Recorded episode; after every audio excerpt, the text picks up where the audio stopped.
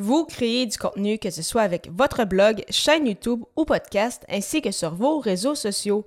Cependant, vous vous demandez si vous devez uniquement créer du contenu dit evergreen, soit qui perdurera dans le temps, plutôt que de profiter de l'actualité. Je réponds à cette question dans cet épisode.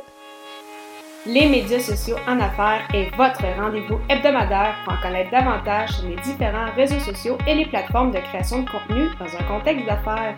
Chaque semaine, je, Amélie de Lebel, répondrai à une question thématique qui vous permettra d'appliquer concrètement ces conseils pour votre entreprise. C'est parti!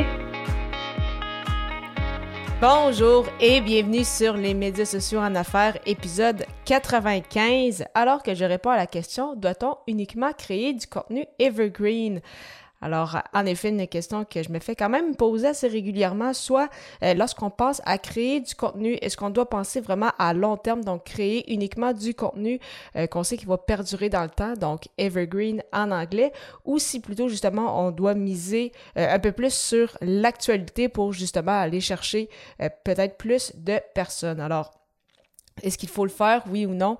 En fait, euh, pour le contenu Evergreen, effectivement, il faut essayer de le faire le plus souvent possible, mais c'est pas obligé que ce soit en tout temps. Euh, surtout par rapport à vos réseaux sociaux, il faut garder à l'esprit qu'en moyenne, une publication sur les différentes plateformes, que ce soit Facebook, euh, Instagram, Twitter, LinkedIn, etc., ont une durée de vie d'environ une douzaine d'heures. donc, ce n'est vraiment pas beaucoup. Donc, bien évidemment, sur les réseaux sociaux, on peut y aller avec du contenu un peu plus d'actualité.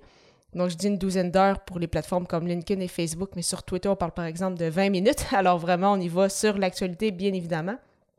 Mais euh, vraiment, avec les réseaux sociaux, ce qui est important de se rappeler, c'est qu'il faut s'en servir comme outil parce que justement, on sait euh, que les gens s'en servent justement pour consommer de, l'information rapidement et qu'ils vont par la suite, bon, lire l'information et passer euh, à autre chose. Donc, bien évidemment, on ne va pas prendre le temps de créer nécessairement une publication qu'on pense qui qu'on va mettre comme l'équivalent d'un article de blog, donc passer des heures à rédiger une publication pour qu'au final, euh, celle-ci se, perde un peu justement dans, toute la plateforme et euh, donc que les gens vont passer quelques secondes dessus et vont passer à autre chose. Donc bien évidemment, on va pas justement se servir, surtout si on le sait que notre temps est limité, on va plutôt se servir de ces quelques heures-là pour créer peut-être un article de blog et ça, on le sait, va euh, perdurer dans le temps. Donc, euh, c'est quand même important de, garder en tête. Donc, vraiment voir les réseaux sociaux comme des outils pour justement partager notre contenu evergreen. Donc, que ce soit par euh, la vidéo, une vidéo sur votre chaîne YouTube, que ce soit un épisode de podcast ou un article de blog. Et en lien avec ça, donc oui, on le sait que justement, c'est du contenu qui peut perdurer dans le temps, mais il faut également avoir des sujets en ce sens. Donc, pour aider, bien évidemment, on va essayer de mettre le moins souvent des dates possibles. Parce que si on parle par exemple les 10 meilleurs conseils pour euh, réussir votre blog en 2016, eh bien, ça se peut qu'en 2022, il y ait encore des, euh, des éléments qui sont importants, mais comme on va voir dans le titre que ça date de 2016, on va avoir tendance à essayer de chercher une source un peu plus récente.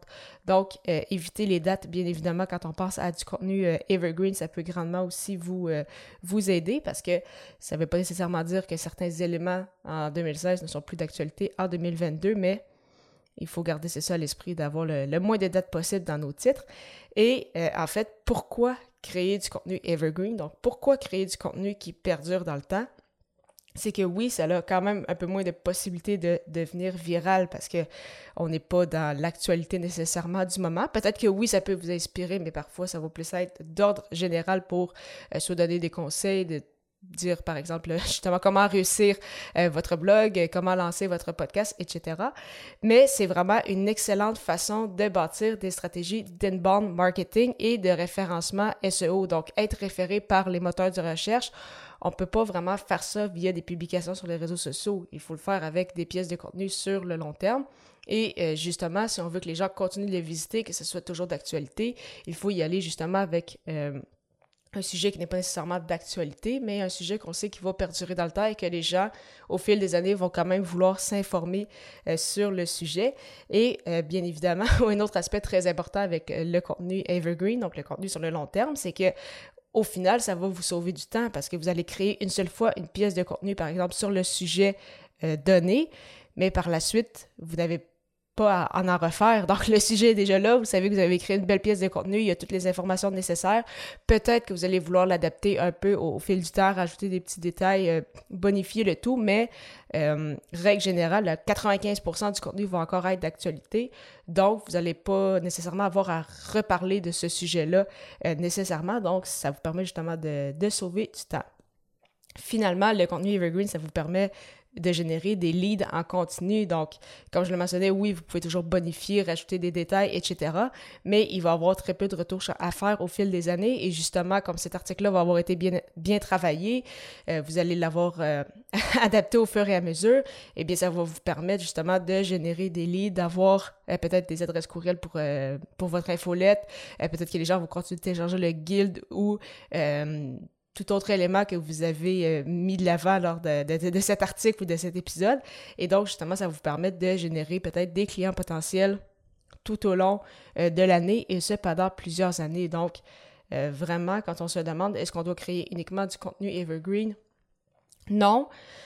Mais c'est certain que c'est quand même du contenu à très très grande valeur qui est très intéressant. Donc pour les réseaux sociaux, on s'en sert comme outil. On va y aller avec peut-être des fois du contenu un peu plus d'actualité. Oui, on va s'en servir aussi pour partager justement nos pièces de contenu evergreen et euh, justement pour que ces dernières soient des pièces de contenu qui vont perdurer dans le temps. Bon, c'est essayer de s'assurer de ne pas euh, avoir de date ou en tout cas le moins de dates possible pour euh, justement faire en sorte que les gens vont continuer de le lire, peu importe qu'on soit en 2016 ou en 2022. Et pourquoi en fait en créer, c'est justement, c'est qu'on sait que ça moins de façons de devenir viral, mais justement, ça va vous permettre d'avoir toujours des leads, ça va vous permettre au fil du temps de bien vous référencer sur euh, les moteurs de recherche et sur le long terme, ça va vous sauver beaucoup de temps parce que vous n'aurez pas à rediscuter en fait de ce sujet-là, ça va toujours être votre pièce maîtresse sur euh, le sujet donné lors de cette pièce de contenu parlant justement de création de contenu et d'agrandir son réseau, je vous propose une super plateforme que j'utilise avec mon podcast, soit Ocha. Ocha qui n'est pas qu'un hébergeur français, mais également un outil marketing qui vous permet entre autres de générer des audiogrammes, de planifier vos publications sur les réseaux sociaux et de bâtir votre propre liste de courriels.